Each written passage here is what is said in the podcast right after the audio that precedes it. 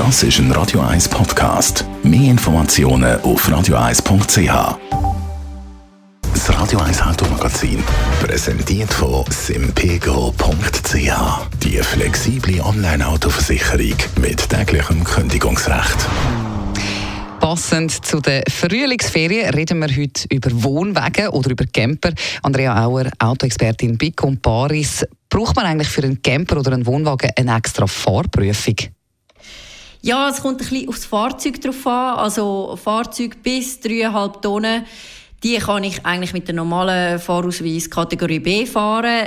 Die 3,5 Tonnen, da gilt aber immer das Gesamtgewicht. Das heißt, man muss das Gepäck, alle Personen, äh, vielleicht beim Wohnwagen auch noch das Auto mit einberechnen. Wenn jetzt die 3,5 Tonnen überschritten werden, dann bräuchte es eine extra Fahrprüfung, wo man dann wirklich nochmal eine Theorie- und eine Praxisprüfung machen muss. Und was würdest du sagen, was ist eigentlich besser, wenn man verreisen will? Ein Wohnwagen oder so ein VW-Büsschen oder ein, ein Minibus? Ja, so, es kommt natürlich immer so ein bisschen darauf an, welche Bedürfnisse man hat und auch wie das Reiseverhalten ist. Ich sage jetzt mal, der Vorteil von so einem VW-Bus oder einfach von einem Minibus ist, man hat eine überschaubare Größe, das heißt engere Passstraßen sind überhaupt kein Problem. Wo man mit dem Wohnwagen vielleicht schon ein bisschen mehr muss zirkeln, dann kann man auf normalen Parkplätzen parkieren, man kommt ins Parkhaus rein und es braucht auch nicht extra Fahrskills wie jetzt beim Wohnwagen. Dafür hat man natürlich in einem Wohnwagen viel mehr Platz und wenn man jetzt gerade so Tagesausflüge machen möchte, dann kann man natürlich mit dem Auto dann die Umgebung viel flexibler erkunden und man muss auch nicht zuerst irgendetwas umbauen. Was würdest du sagen, was empfiehlst du als Vorbereitung für jemanden, der jetzt ein Camping-Neuling ist?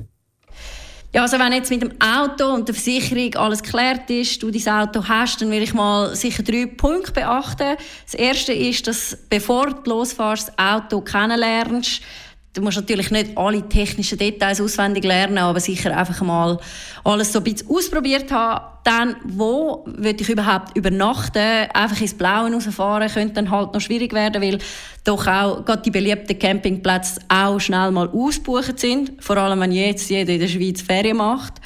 Und dann, auch wenn du auf dem Campingplatz dann ankommst, vielleicht sehr schnell mit dem Campingplatzbetreiber oder mit der Rezeption dich in Verbindung setzen, die dir dann auch das Wichtigste auf dem Campingplatz noch zeigen.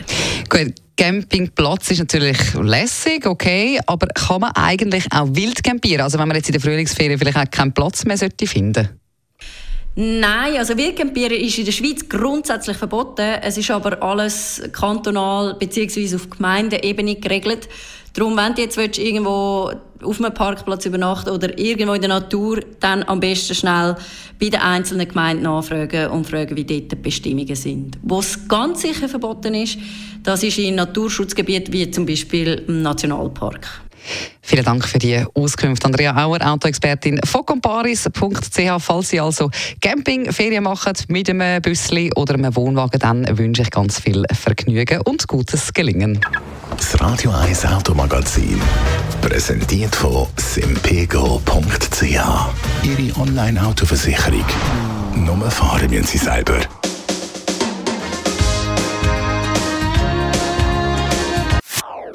Das ist ein Radio 1 Podcast. Mehr Informationen auf radio1.ch.